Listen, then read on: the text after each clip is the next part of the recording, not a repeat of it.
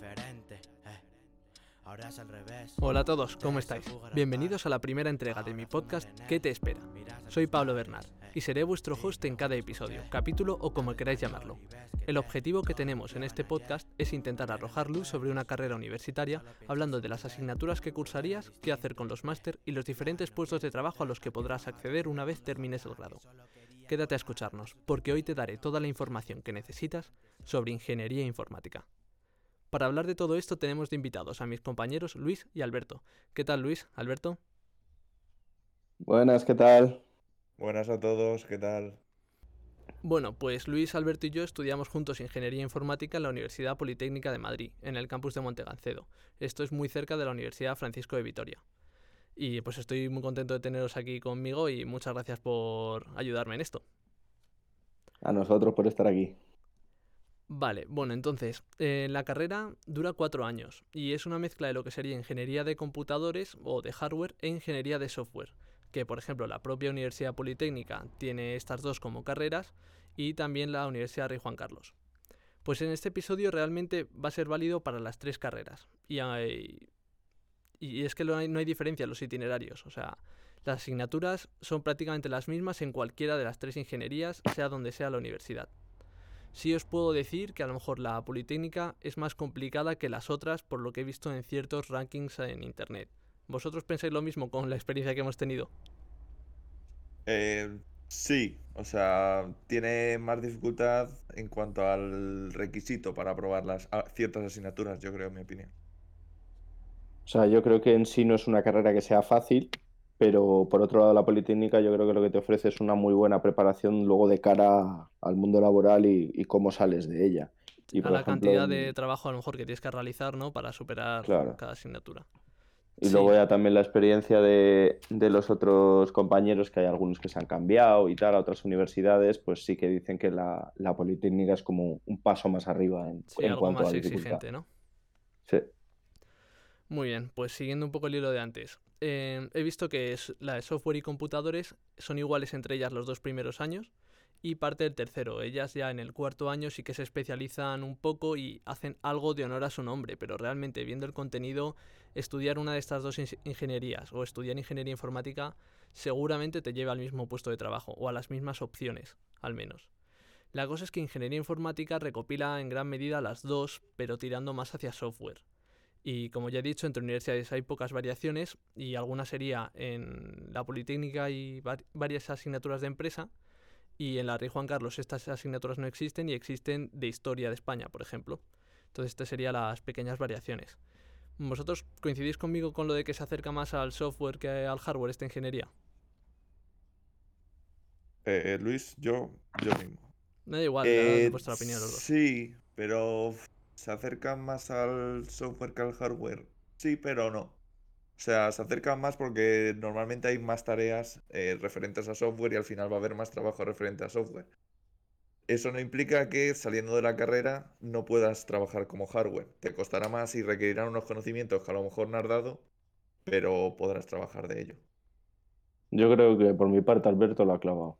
O sea, yo creo que puedes salir colocado en cualquiera de las dos partes. Obviamente después vas a tener que, que formarte en lo que te especialices en el trabajo, pero yo creo que sale con- sales con conocimiento de las dos partes. Sí, yo también pienso igual, la verdad, pero, pero sí desde mi punto de vista sí que me parece que hacen más foco a lo mejor en toda la parte de programación y que en parte a lo mejor de circuitos y cosas así. Pero bueno, esto opiniones de todos y cada uno cuando viva su propia experiencia pues tendrá, tendrá su opinión también. Vale, pues no quiero pasar a la primera sección del podcast sin mencionar antes los dobles grados con ingeniería informática. Esto con ingeniería informática es algo bastante limitado. Básicamente existen dos dobles grados, uno con ADE y otro con matemáticas, exclusivamente. A ver, exclusivamente. Esto es un poco mentira, pero es que existe en la Rey Juan Carlos doble grado con ingeniería de software y doble grado con ingeniería de hardware. Pero sinceramente me pregunto si tienen a alguien cursándola, porque me parece un poco de más o un poco tontería. Entonces, no sé. Pero bueno, vamos a hablar ya de las asignaturas en la primera sección. Eh, como ya he dicho, hay pocas variaciones y aunque aquí vamos a hablar desde el punto de vista de la Politécnica, el contenido, repito, va a ser muy parecido en otra universidad, ¿vale? A lo mejor la Complutense sí que he visto que tiene a lo mejor asignaturas parece más diferentes con nombres bastante interesantes al menos. Eh, si queréis informaros bien de ellas, buscad Ingeniería Informática UCM, porque ellos ahí lo van a poner mejor que nosotros que no tenemos esa experiencia en la Complutense. Entonces empieza contándonos tú un poco, Luis, sobre las asignaturas de primer año. Te voy diciendo si quieres y nos cuentas el temario un poco y a lo mejor su dificultad según tú. Vamos a ello. Recuerdo que teníamos física, por ejemplo, en qué te acuerdas alrededor de qué circulaba el temario. Física era sobre todo tema de circuitos, pero muy básico, Norton, Thevenin, o sea, temas de física que, o sea, influye, es más física y no era física tal como, como se puede dar en el segundo bachillerato, sino era una física que era fundamentos físicos de la informática. Entonces, por eso se basaba todo mucho más en, temas de circuitos y todo esto, como he dicho. Sí, sí, la verdad es que era todo circuitos y la asignatura, pues, muy, muy de números, ¿no? Literalmente. Luego teníamos eh, varias asignaturas de matemáticas, como podía ser cálculo o álgebra, ¿no? Que al fin y al cabo hmm. eran integrales, matrices y poco más, ¿no? Sí, o sea, no mucho más, conocimientos básicos sobre cálculo. Ya si te querías meter un poco más a fondo, ya había asignaturas optativas un poco más adelante pues, que te metían en álgebra 2, en, cosas así un poco más, más fuertes, pero esto era lo básico, por así decirlo. Y siguiendo así un poquito para seguir con esto tema física, mates, también teníamos probabilidad y estadística. Es que son todas asignaturas que eran, por así decirlo, los conocimientos básicos de, de todas las ingenierías, como has dicho muy bien antes. Probabilidad estadística está primera porque luego hablaremos más de ella. Eh, sí que era algo más era sencilla o asequible, ¿no? Además, si no recuerdo mm. mal, nos dejaban incluso llevar apuntes a los exámenes y tal. Bueno, pero eso, eso hay que tener cuidado con ello porque luego incrementa mucho la dificultad. Claro, eso, eso es lo que iba a mencionar después. Vale, pues seguimos también, teníamos lógica, que para los que deis filosofía esto sonará un poco más, a lo mejor. Cuéntanos, Luis. Lógica era pues las expresiones regulares, eh, todo lo que es el lenguaje de, la lógica pura y dura. Mm, y tampoco es una... Como decía, los que habéis dado eh, filosofía en bachillerato seguramente os suene más aquello de si P entonces Q o P y Q entonces Z, cosas así que realmente son bases para los algoritmos de la programación. Es una asignatura que yo recuerdo bastante sencilla, con algún punto de dificultad, pero en principio no daba mucho problema, ¿no? Y era bastante importante además porque es lo que has dicho. Eh, luego te daba bastantes conocimientos en plan para hacer las comparaciones dentro de en programación y en cuanto a programación uno te ayudaba bastante a entender, por así decirlo, la lógica de la programación, la forma de pensar, por así decirlo. Sí, y bueno, ya que estamos hablando de programación, pues también obviamente teníamos en el primer año tanto programación 1 como programación 2, que básicamente eran asignaturas pues de programación. Sí, eh, orientadas al lenguaje de Java sobre todo. Eso es, vale, eso me interesaba. ¿Y qué, qué utilizábamos de entornos y tal? Por así decirlo, el entorno era Eclipse. Empezamos con, con Doctor Java, pero nosotros en nuestro año cuando empezamos en 2014, pero supongo que, lo habrán actualizado ya para, los que vayáis a entrar ahora. Sí, supongo pero... espero. sí, espero. Eh, claro, los entornos ahora son, mucho más pro, vamos a decirlo así. Y, pero nada, usábamos, era todo Java, eh, prácticas en Eclipse, tal. La asignatura se, se fundamentalizaba en prácticas, en su mayor parte, y luego tenías un examen que era pues en sí las prácticas, pero aplicado eh, a ejercicios concretos. Y efectivamente era todo, todo, todos estos dos primeros años en estas dos primeras asignaturas en Java. Claro, es como una iniciación para luego ya meterte en segundo con, con AED y cosas así, que ahora hablaremos, supongo. Sí, efectivamente. Y bueno, y finalmente también mencionar que nos habíamos dejado un poco por ahí sistemas digitales, que era un poco más continuación de física, a lo mejor tema circuitos, pero sin tantos números, ¿no? Exacto, era todo más aplicando la lógica también, no sé, y además tenía unas prácticas bastante guays en el laboratorio, que tenías que ir con los circuitos y tal, y tenías que ir trasteando ahí con cosillas que estaba, estaba divertido, por así decirlo. Sí, entonces como podéis ver, este primer año mm, básicamente muy teórico, mucho número y aprender de cero muchas cosas. Así que aquí habría que, hay que estudiar bastante. Eh, vale, pues Alberto, vamos contigo y nos cuentas tú del segundo año. Vamos a seguir la misma dinámica. Entonces, teníamos pues más cosas de matemáticas, ¿no? Eh, sí, teníamos de matemáticas eh, algorítmica numérica, que era un Mm. poco algo así como cómo ven la- los ordenadores los números, muy teórico sobre todo. Y Matemática tratando... discreta, recuerdo también, ¿no? Sí, pero matemáticas discretas no es tanto matemáticas. Bueno, sí, son al final matemáticas discretas 2 eh, no tenía nada que ver con matemáticas discreta 1, porque al final eh, discretas 2 era en torno a grafos, caminos mínimos, un poco alejado de lo que era discretas 1. Sí, no tanta matemática de No números. era tanto matemáticas. Efectivamente, O sea, sino a lo mejor más- más acercándose, por lo que dices tú, más gráficos y cosas así. Sí, Vale, también teníamos, bueno, más asignaturas de programación, como ha comentado Luis antes, teníamos pues unas algoritmos y estructura de datos, concurrencia, pero que son derivación, son cosas de programación, ¿no? De- pero enfocando más en distintos temas cada una, ¿no? sí, o sea, básicamente más o menos habría cuatro que diría yo como generales de programación, que serían algo así como algoritmo y estructura de datos, eh, programación para sistemas, eh, concurrencia y base de datos. Eh, básicamente es como la capa superior de lo que das el anterior año, como enfocando en algunos aspectos de la programación. Plan, base de datos, pues cómo manejas una base de datos, qué es guardar los datos, concurrencia, pues un poco de qué es lo que puedes hacer de manera concurrente un programa. Un poco es profundizar en los conceptos que en el primer año no, no desarrollas, sino que simplemente sabes que puede existir algo por detrás y aquí ya te profundiza más. Sí, efectivamente. Y luego, en base de datos que has mencionado, sí que aquí pasábamos, en vez de, de tocar Java como lenguaje de programación, utilizamos el lenguaje de programación, yo creo que por excelencia, ¿no? De las bases de datos, que sería eh, el SQL. Sí, exactamente. O sea, en base de datos, al final dábamos bases de datos relacionales y no relacionales, pero básicamente se centraban en las relacionales. Y utilizamos SQL y los diagramas de entidad-relación de sí toda la vida. Vale, pues perfecto. Eh, también teníamos eh, asignaturas de empresa, creo que teníamos una o dos, si no me equivoco, en segundo año. Eh, una, dos, dos, dos. La de fundamentos de gestión y la de la de ADE. O sea, una que es de gestión de las tecnologías y otro que era de administración y dirección de empresa. Sí, pero que realmente eran, eran puramente teóricas, ¿no? Y tampoco te requerían mucho tiempo, excepto alguna práctica que algo, algo más, ¿no? Eran asignaturas de purria, como se suele decir. O sea, son asignaturas que no van a ningún lado, pero tienen que estar ahí. O sea, Sí, para cumplir básicamente una de ellas, una de ellas es básicamente normativa en cuanto a estándares de lo que es un estándar, qué significa un estándar, que tiene sentido en toda la informática, pero que al final tú no eres el encargado de realizar esos estándares. Y luego la otra, la de economía, era un poco economía de segundo de bachillerato, básicamente, o de primero de bachillerato incluso. Sí, bastante sencillas. Y bueno, yo he dejado para el final, yo creo que ya aquí empezaba a complicársenos un poco más la carrera, a ver aquí ya las estrellas. Eh, empezábamos a lo mejor hablando de probabilidad y estadística 2, que recuerdo que esto dio problemas a bastante gente, aunque parece que suene fácil.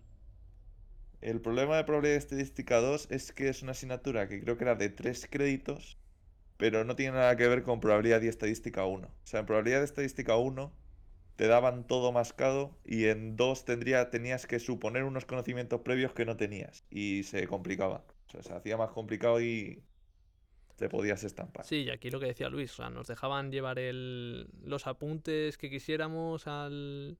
De la gente se llevaba, pues fácil, 200 páginas de apuntes, de ejercicios y todo, y aún así había ciertos problemas en el examen y costaba aprobarla. Sí, y- Yo eso. mismo hice eso, por ejemplo. Por, por lo Yo que me te llevé digo, todo. porque, porque no había, o sea, como que daba igual todo lo que te llevases de información, que como en los tres créditos del tiempo de la asignatura no les daba darte el fundamento teórico, pues costaba coger de qué coño iba. Sí, la verdad es que sí. Y bueno, y pasemos pues a las tres ya estrellas de segundo curso, que sería primero redes, que a ver, cuéntanos un poco Alberto qué nos enseñaban en redes. Eh, pues en redes básicamente te hacían una introducción de cómo se transmite la información entre un ordenador y otro, desde a nivel físico un poco hasta los diferentes protocolos de comunicación entre los sistemas. Sí, ya que era pues muchísima teoría y luego la práctica sí que es cierto que era más, a lo mejor más sencilla, pero, pero tampoco, tampoco mucho.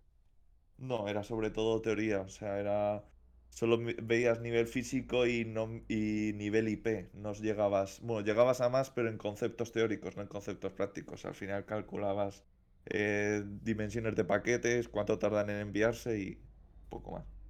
Ahí ya empiezan a. se empieza a hacer pesada la carrera y seguimos aquí, además en el mismo año y algunas incluso en el mismo cuatrimestre, eh, con estructura de datos o de computadores y arquitectura de datos o de computadores. No me acuerdo cuál era cuál o si eran las dos de datos. Estructura de computadores y arquitectura de computadores, sí. Pues con redes, esas tres yo creo que son las asignaturas más difíciles de la carrera. Redes, Podríamos lo que hemos incluir, dicho. podríamos incluir también operativos ahí, yo creo. Ahí está, hablaremos también más sí, tarde, sí, sí. Sí, operativos puede estar, pero no, no creo que sea tan difícil operativos.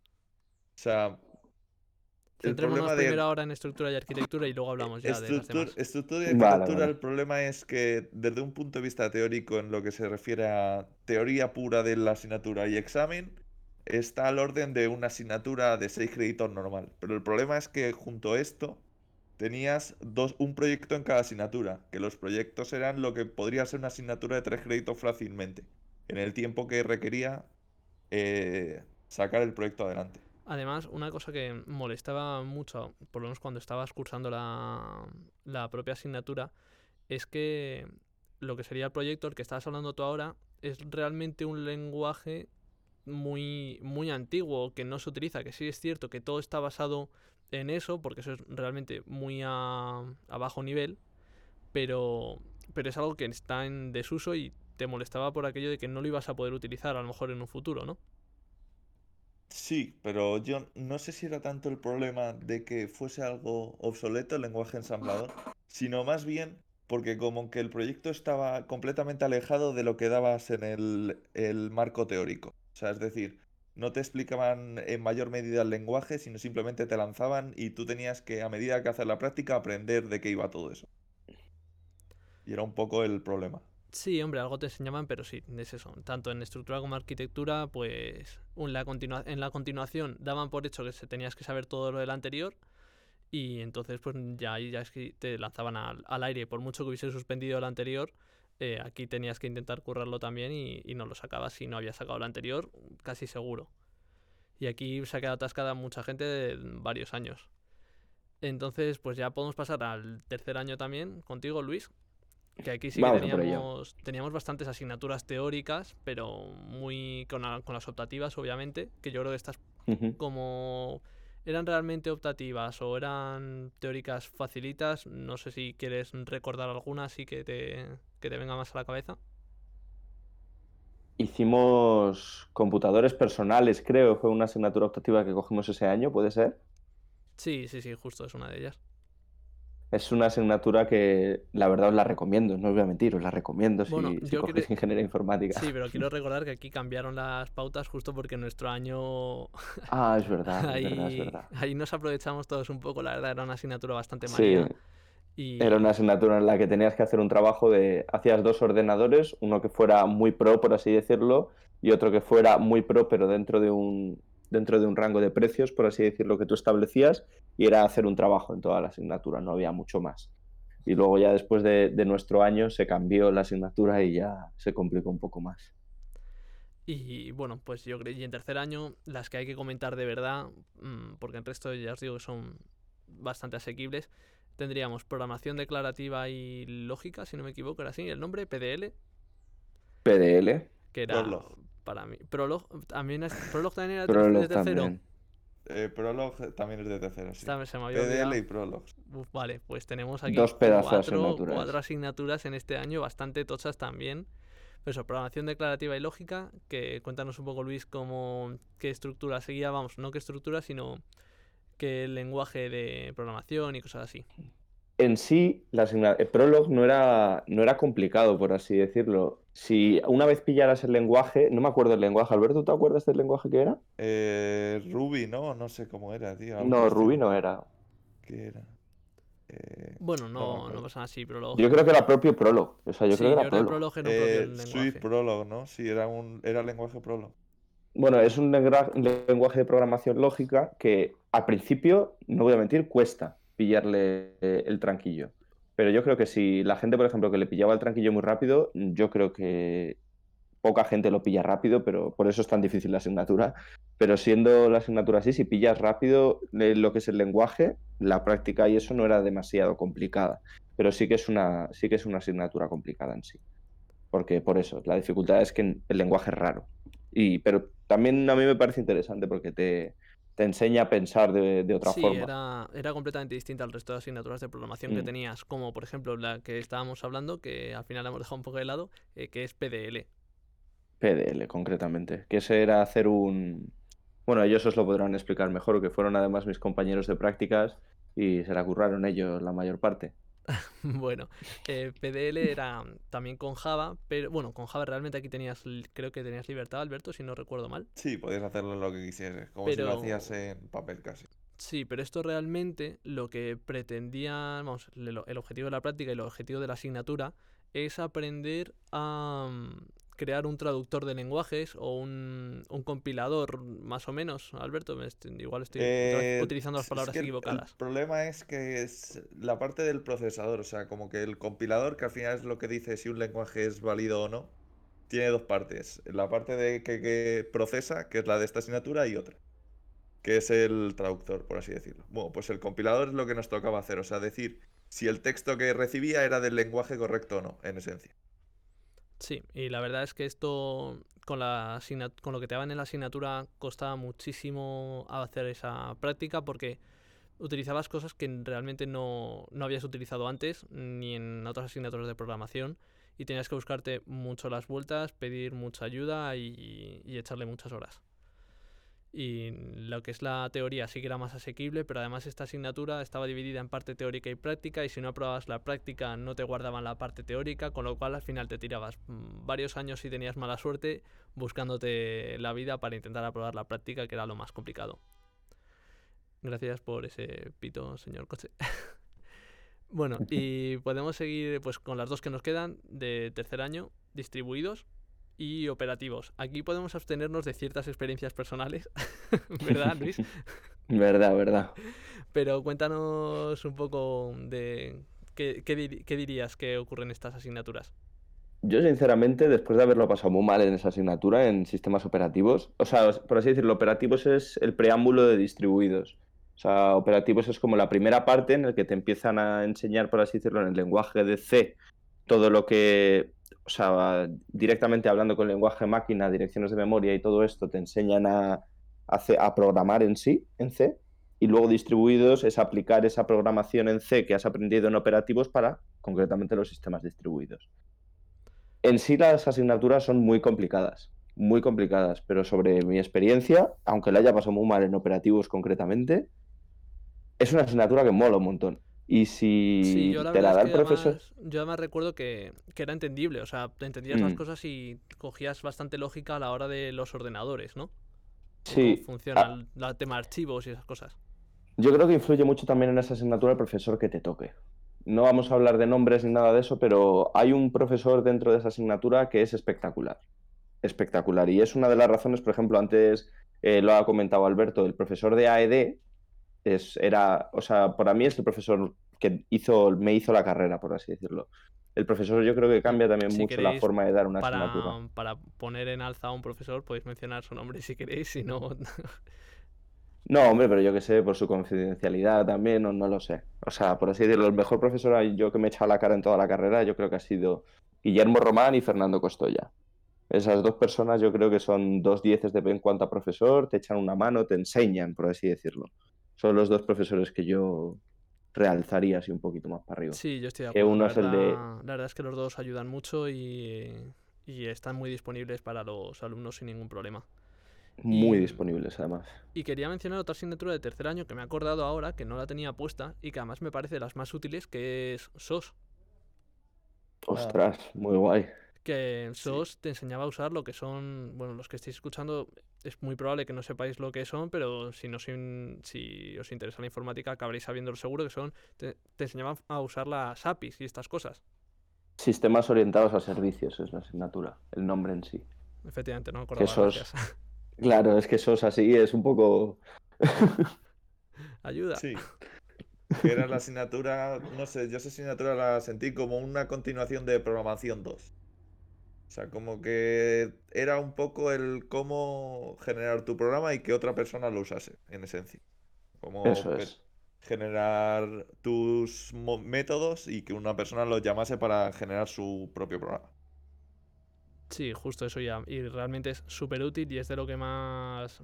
Vamos, yo creo de las asignaturas más útiles, top 3 de utilidad de, de la carrera, sin ninguna duda. Mm. La verdad Sí. que sí. Bueno, depende, ¿no? Mm, Como- Depende de luego lo que uses, claro. Sí, pero eso está bien. O sea, es una asignatura que aprendes y que es amena. O sea, como está bien estructurada, no es como un muro, Sí, como pueden ser otras. sí, totalmente. Vale, bueno, pues vamos a terminar con el último año. Si tienes suerte y no te vas a un quinto. eh, ¿Cuál es esto nos cuentas tú. Que, mm, que bueno, teníamos obviamente todas las, las asignaturas optativas, ¿no? Como darnos algún Sí. ejemplo, algunas así que podríamos coger. Yo os digo, a lo mejor mm, programación web, que no das en toda la carrera si no te coges esta asignatura. Eh, sí, yo realmente es que no fui por ahí y más o menos cogí asignaturas de temáticas que me interesasen. Es que hay un montón de asignaturas en, en, cuarto que básicamente son como nichos completos que no das en toda la carrera. O sea, hay algunas que pro- profundizan en contenidos, pero hay otras que directamente eh, son temáticas completamente diferentes. Así que yo recomendaría ahí pues coger más o menos, informarte muy bien de las asignaturas y o bien coger cosas que te interesen o bien coger asignaturas sencillas. O sea, porque hay algunas que son mucho más sencillas que otras. Sí, en- realmente es eso lo que dices. Son, la gran mayoría son nichos de, de cosas que nos han dado en la carrera y que pueden ser muy interesantes para ti.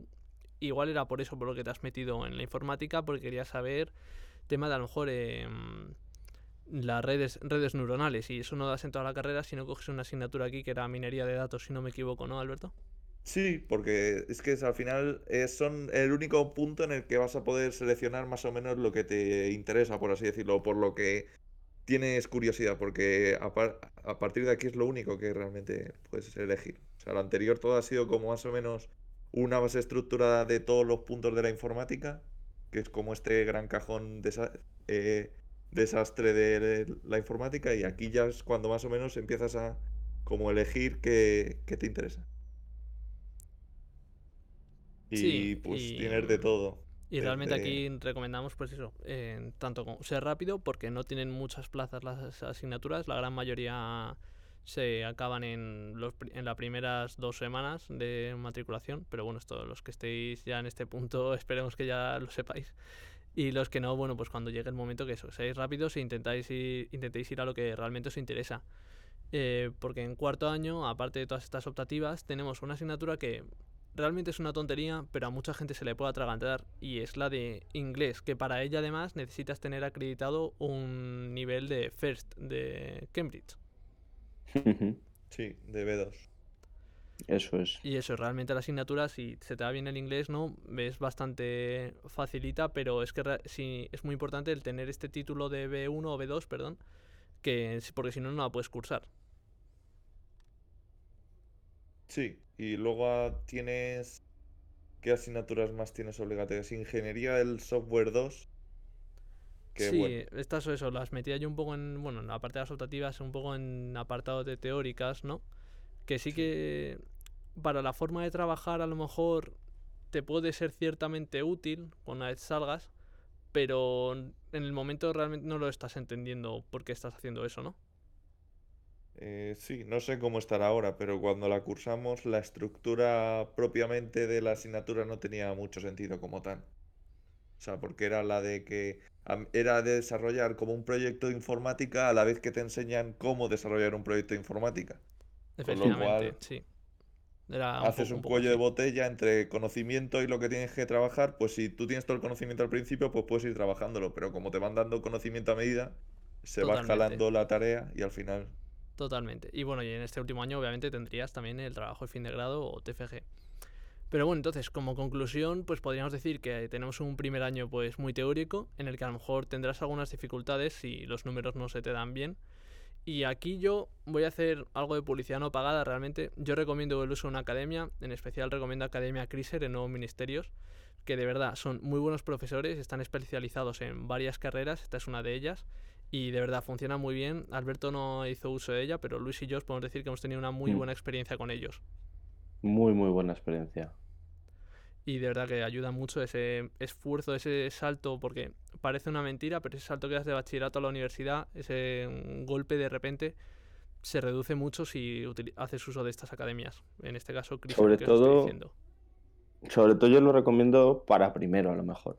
Para primero y segundo yo creo que son Yo los lo años en los recomendaría que... para, para segundo. Sí, sea- eso iba a decir ahora que en segundo año, ¿no? Que es- también se hace duro por estas tres, cuatro asignaturas que hemos comentado que comen mucho tiempo y que cuesta entender a lo mejor por ti mismo. Con esta academia, ¿no? También te, te ayuda mucho a entenderla y a ese estudio que a lo mejor en casa pues haces menos esfuerzo, ¿no? Sí, Yo creo que en primero también.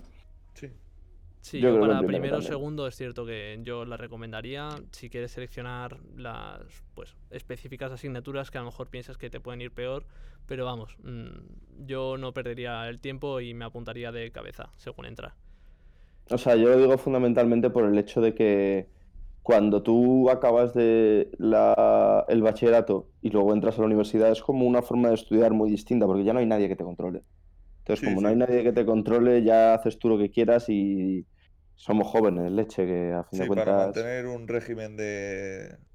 de Claro. como- Sí, Pues sí, Ya nadie te va a exigir ir a clase, todo eso, que luego al final se paga si no lo haces. Entonces yo por eso lo recomiendo.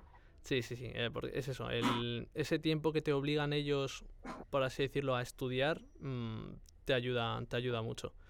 Y bueno, pues también tenemos el tercer año que estábamos hablando, que también se hace cuesta arriba, ¿no? Con las tres asignaturas que hemos mencionado, pero aquí ya o no las tienen en la, en la propia academia o puedes al final salir tú como, como puedas de ello. Y ya el cuarto año, pues se podría decir que es un poco un bastante paseo, se te puede complicar a lo mejor el TFG, pero si le dedicas tiempo no debería causar mucho problema. Entonces, para terminar con la sección de las asignaturas, si tuvierais que hacer cada uno un ranking de dificultad por años, ¿cuál sería? el año más difícil, el segundo, Correcto. luego el primero, luego el tercero y por último el cuarto. Totalmente de acuerdo. Pues yo, fija, yo, acuerdo. yo pondría segundo, tercero, primero y el último el cuarto. O sea, yo cambiaría el tercero y el primero que habéis dicho, pues Mm, de orden, pero bueno. A ver, Bueno, Ya, puede pero- ser. sí, o o sea, sea, al- si lo ves como dificultad, a lo mejor tienes razón, pero si lo ves como, por lo menos a mí me interesaron mucho más las asignaturas de tercero que las de primero. Entonces, como que lo hace el sí, sí, sarna no, con gusto no pica, cierto, ¿sabes? pero ah, sí, es totalmente cierto. Sí, yo hablo a lo mejor de dificultad, sí. Ah, claro, vale, y, en vale. y a mí me parece más difícil primero que tercero, sí. Primero me parece más difícil que tercero, pero al final tienes que tener en cuenta que cuando estás en primero es como que vas con toda la motivación y igualmente te cuesta horrores, ¿sabes? Eso Sí. es. También es verdad. Vale, pues una vez visto esto, os pregunto, mm, ¿creéis que sales preparado al mundo laboral? Eh, Luis, tú primero. Yo primero me cuelgas a mí el marrón. Sí. Yo creo que en parte sí, porque te enseñan a pensar de una forma distinta, una forma, y mira que es la que es la politécnica, por así decirlo, te enseñan a pensar de una forma distinta, te enseñan un hábito de trabajo, te enseñan unas formas de trabajar, pero en sí yo creo que en el trabajo en el que entres, como me ha pasado a mí, por ejemplo, y supongo que por eso ha dicho Alberto que no quería hablar el primero, que le habrá pasado a él, no se hacen cosas en la universidad que luego se vayan a aplicar al 100% en el trabajo en sí puedes usar el mismo lenguaje, pero no vas a aplicar, por ejemplo, la misma tecnología. Entonces, siempre vas a dar, por así decirlo, una parte en la universidad, pero no vas a terminar de aprenderlo todo, sino que luego esa especialización ya va dentro de lo que es la formación dentro del trabajo. Que no es una cosa mala que te tengan que dar formación dentro del trabajo, pero, pero y además en los primeros trabajos es normal, pero en sí sales preparado, pero no realmente preparado para el trabajo que vas a desempeñar. Siempre vas a necesitar algo más. ¿Tú qué nos dices, Alberto? Yo creo que sí sales preparado, ¿ves? Le voy a llevar la contraria. O sea, Toma ya. sales preparado en cuanto a la metodología, pero no a los conocimientos. O sea, es decir, nada de lo que des en la carrera o muy poco va a valer en tu trabajo como tal. Pero el sacarte de las castañas o cómo aprender a realizar lo que te piden, eso sí creo que te lo enseñan en la carrera. A eso, a ese tema a ir yo. O sea, mi opinión, o sea, yo como respuesta diría que no sales preparado, pero sí es cierto que ese, esa forma de trabajar, de buscarte, la- sacarte las castañas mm, tú pro- propiamente del fuego en buscarte todo lo necesario. Yo creo que por esa parte sí. Y. Perdón. Y luego, la parte de programación también me parece que sales preparado.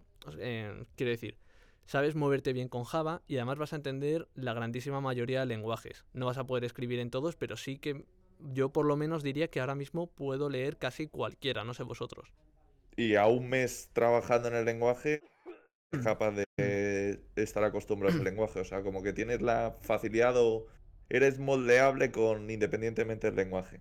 Sí, o sea, Yo estoy en un poco a a medias entre lo que has dicho tú, Alberto, y lo que ha dicho Luis, porque este es el segundo punto que quería tratar, y es que el- realmente el problema, una vez salgas al mundo laboral, son las tecnologías y las metodologías de trabajo que vas a utilizar, porque es que no las vas a saber manejar, o sea, a lo mejor te suenan, o a lo mejor si has utilizado, pues por ejemplo, Eclipse en, en la carrera, pero a lo mejor allí utilizan otro, otro gestor de código, ¿sabes? Entonces, prácticamente vas a empezar de cero en el punto de lo que es eso, tecnologías y metodologías de trabajo, ¿no? Literalmente. Vale, pues y ahora antes de pasar al apartado del trabajo, mm, vamos a pasar un poco por encima del tema máster, que en muchas carreras es obligatorio, en otras recomendable, pero justo en el caso de informática, en mi opinión, por lo menos, ahora me decís vosotros, es algo muy opcional y a futuro. Quiero decir, o sea, puedes hacer el máster general en ingeniería informática según terminas, pero según algunos conocidos que tenemos, eh, es hacer lo mismo otra vez, más difícil y no merece la pena.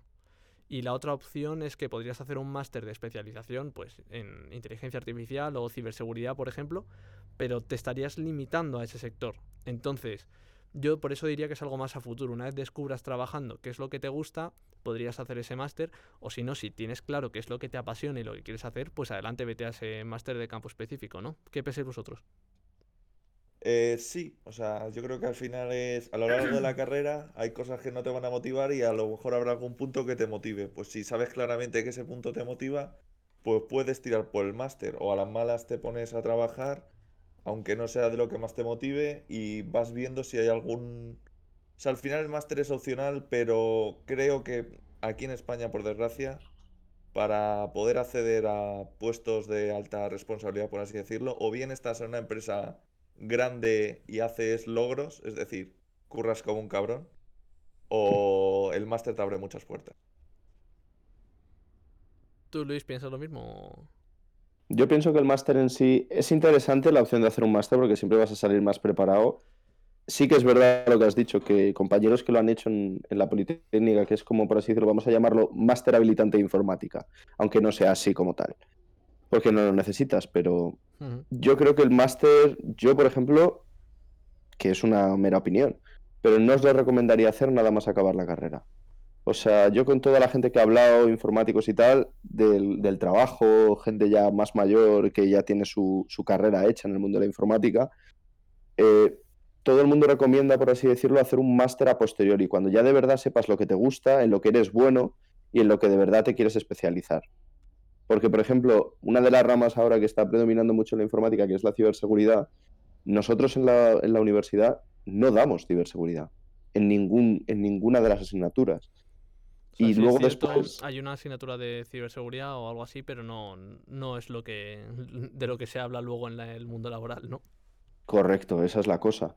Entonces, por eso, mucha gente le encanta luego la ciberseguridad y ni siquiera la ha visto en la carrera. Entonces, mi recomendación, por así decirlo, es que esperéis acabar, tener vuestro primer trabajo, meteros en algo que os guste y cuando veáis lo que os gusta ya decís, vamos a por un máster. Y eso ya sí que te da el expertise, por así decirlo, que, que necesitas para petarlo en el mundo laboral. Pues sí. Vale, pues vamos a ir allá a la última sección, em, que sería ¿qué te espera cuando salgas al mundo laboral? Entonces, la verdad, yo creo que existen infinitas variedades de puestos de trabajo para un ingeniero informático. Diría que la gran mayoría son en el mundo de las consultoras eh, o en banca. Obviamente hay empresas de informática, eh, decir, que ofertan servicios por sí mismas. Em, pero yo haría esa haría una división a grandes rasgos que os diría que sería ahora me decís vos- vosotros qué pensáis analistas y gestores programadores y, y otros si queréis os digo un poco a vos- lo que pienso de lo que sería un poco cada categoría para mí y me vais diciendo si lo veis bien o si diríais otra cosa vale De acuerdo. Vale, pues yo diría eso, pues programador, que sería eso, da igual el lenguaje y la labor que hagas, o sea, seas un desarrollador, hagas testing, ciberseguridad o hagas desarrollo de web full stack. O sea, sería programar pura y duramente. Y luego tendríamos lo que sería analistas y gestores, yo es lo que digo, que con sus conocimientos de informática y las herramientas que les dé la empresa, pues van a hablar con el cliente, le van a pasar al desarrollador o programador qué es lo que quiere hacer el cliente y así tener ese entendimiento con el, con el programador que a lo mejor ese cliente no puede tener por no tener los conocimientos de informática. Y luego la parte de gestores, que sería que utilizan ese mismo perfil de analista, pero a lo mejor gestionan portales web, eh, pues poniendo ciertos artículos en una web, en un blog, y modificando la estructura y ayudando a la gente de marketing que pues con ciertos errores y, y cosas así. Y finalmente, pues al grupo de otros yo metería a lo mejor técnicos de empresas, como podría ser una empresa grande como SAP, SAP, que oferta varios productos propios y que te tienes que formar de cero, porque tienes que aprender todo sobre ese producto y tienes luego que ayudar al, al usuario final a usar ese producto y a solucionar sus problemas. Por esto lo, lo metería como una categoría totalmente aparte, ¿no? ¿Os parece bien esa separación? ¿Meteríais alguna más o, o qué haríais? No, yo creo que serían esas más o menos las categorías. Algo. Sí. Sí, yo por mi parte también estaría conforme con ello. Entonces, pues, pues me alegro mucho que haya acertado con esto. Eh, porque así pues, los oyentes sabéis eh, a lo que os atenéis una vez terminéis la carrera. O sea, tenéis estos perfiles básicamente. Y, pero vamos, o sea, para resumir, te vas a pasar el día sentado delante de tu ordenador. Básicamente. Vale. Bueno, depende también, ¿eh? Ahí, ahí te puedo a lo mejor meter un poco de caña. Pues méteme caña, a ver. Eh, Por ejemplo, si te dedicas al soporte técnico, pero vamos a llamar un soporte técnico que no es técnico de arreglar un ordenador, sino técnico de un, de un sistema, de un, de un aplicativo que se monta en un cliente. Por ejemplo, tu empresa está desarrollando una aplicación y tiene X clientes a lo largo de toda España, por ejemplo. Y tú eres el técnico, por así decirlo, que aparte que eres informático desarrollador y que acompañas a ese equipo de soporte en las instalaciones de tu aplicativo. Vale, o sea, tú estás refiriéndote a lo que sería realmente un puro perfil de consultor, ¿no? Por así decirlo, pero no como tal, porque en sí eres puro desarrollo. Vale, bueno, vale, perfecto. Pues otra, otro apartado más que así pueden saber nuestros oyentes. Vale, pues antes de terminar vamos a ver las preguntas del espectador, que recuerdo podéis mandarnos vuestras preguntas y sugerencias al Instagram del podcast en arroba que te espera, accediendo a nuestras historias destacadas, o si lo prefieres puedes mandar un correo a que te espera podcast gmail.com. En la imagen del podcast podéis ver cómo se escribe si os ha quedado alguna duda, pero vamos, nombre del, del podcast sí, con el arroba o con arroba gmail. Eh, vale, entonces la primera duda que nos ha llegado es ¿cuál es la disponibilidad en España? Yo entiendo que se refiere a universidades y notas, ¿no? Entonces, mm, está en todas las universidades públicas, por lo que yo he visto, y el problema que podrías encontrar en la nota es que estos últimos años ha ido escalando y ahora está incluso por encima del 10. No sé si sabíais esto vosotros. Nosotros entramos con un 6,2, ¿era un 6,3? Sí. Algo así, sí, era, o sea, ha escalado realmente muy rápido y ahora con tema pandemia igual escala incluso más, ¿no? Por el mero hecho de que es lo que está ahora mismo en auge y que todo el mundo necesita. Totalmente. Vale, y la segunda pregunta que nos llega es ¿cuál es la diferencia con la ingeniería de telecomunicaciones? A mí me parece realmente una buena pregunta porque en un gran número de ocasiones los telecos, que se les llaman normalmente, y los informáticos acceden a los mismos puestos de trabajo, ¿no? Sí. Más o menos. O sea, no sea, exactamente, no exactamente, difer- pero llegas a, o sea, muchas veces estás en un equipo con un teleco. Hmm. ¿Qué ibas a Sí, realmente sí. O sea, la cuestión es que diferencias en cuanto al trabajo no tienen. O sea, en cuanto a la formación sí, pero al final desempeñan el mismo trabajo. Eso, la- eso es lo que quería decir. Sí, a eso iba a ir yo, porque mm, sí, obviamente he hecho la investigación, mi hermano ha estudiado, está estudiando, terminando ingeniería de telecomunicaciones, y realmente la gran diferencia es a la hora de, de las materias. O sea, son allí en telecomunicaciones vas a estudiar mucho más circuitos y mucha más física en cuanto Y a redes tema- en sí también. Claro, asignaturas de redes. Eso es a lo que iba. O sea, vas a tener mucho más temario de asignaturas sobre ondas, campos y circuitos que en, que en informática. Todo ese campo. Y mm, si queréis añadir algo más a la, la diferencia con telecomunicaciones o creéis que ha quedado No. claro. O sea, al final los dos creo que se pueden adaptar a lo que pida el trabajo y pueden hacer la misma tarea. A lo mejor al teleco le cuesta más porque le falta alguna pata debido al... A no ser que sea específico, pues de teleco.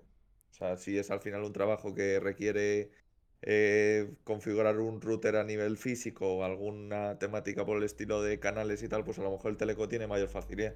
Sí, Pero por lo general- esos trabajos de telecomunicaciones ya los trataremos en el episodio que toque de ingeniería de telecomunicaciones. Sí, pero por lo general yo creo que tiene más facilidad el informático a adaptarse al Sí, seguramente. Sí.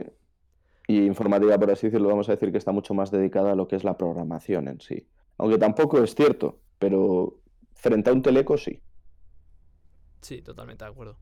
Vale, pues alguna cosa más que nos queráis decir, creáis que haya faltado de tratar durante el podcast, durante el episodio.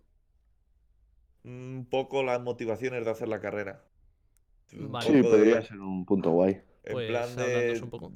Yo le recomiendo la carrera a vagos y maleantes. O sea, la carrera realmente es un cajón desastre que vale para todo y vas a tener trabajo. Te lo curras bien. Y luego pues ya, ya decidirás si trabajar de informático es lo que te gusta o te gusta otra cosa. Pero al menos sabes que esto lo tienes como colchón. O sea, yo creo que con la ingeniería informática puedes optar a todo, absolutamente. Sí. Pero a todo. Y además, no siendo el mejor del mundo. Obviamente, si eres el mejor del mundo dentro de la carrera, luego después sales y te dicen, oye, mira lo que tienes aquí encima de la mesa, esto es para ti. Pero también hay que crecer. No, nadie te va a regalar nada. Sí, sí, sí, pero es como un mapa del mundo. Al final puedes ser un informático y trabajar de lo que quieras. O sea, yo veo como que es como que tú sales en coche y en el resto de las carreras van en barca. O sea, tal como está el mundo, es que, o Sí, sí. Buena comparación. sea, es una Aléjate un poco del micro, porfa, Luis. O sea, al Perdón. final es eso, que tú tienes una ventaja que cualquier otra carrera. Porque al final el mundo a lo que estás atendiendo es a esto. O sea, que to- tú Sí, de todo luego vas a poder luego vas a poder especializarte o ser puramente informático, pero como que tú vas a tener las ayudas o la capacidad de poder aprender casi todo. Vale, bueno, pues muchísimas gracias Luis, Alberto, por aportar vuestro saber y vuestra opinión aquí con nosotros. Espero que hayáis estado cómodos y que sintáis que habéis participado suficiente. Eh, gracias a ti. Gracias a ti por el podcast. Bueno, pues mm, ahora nos despedimos, os dejamos aquí en la llamada en silencio y nosotros hacemos nuestra finalización del, programa. Así que mm, nada, muchas gracias querido oyente, gracias por escucharnos, gracias por estar ahí y dedicarnos un rato de tu tiempo, espero que te haya sido útil y con esto concluimos este episodio sobre ingeniería informática. Soy Pablo Bernat y he sido tu host durante este rato. Sigue el podcast para no perderte el siguiente episodio y así saber qué te espera. Adiós. Vale, pues ya estaría chicos, muchas gracias. Y ese adiós que... El adiós ha sido...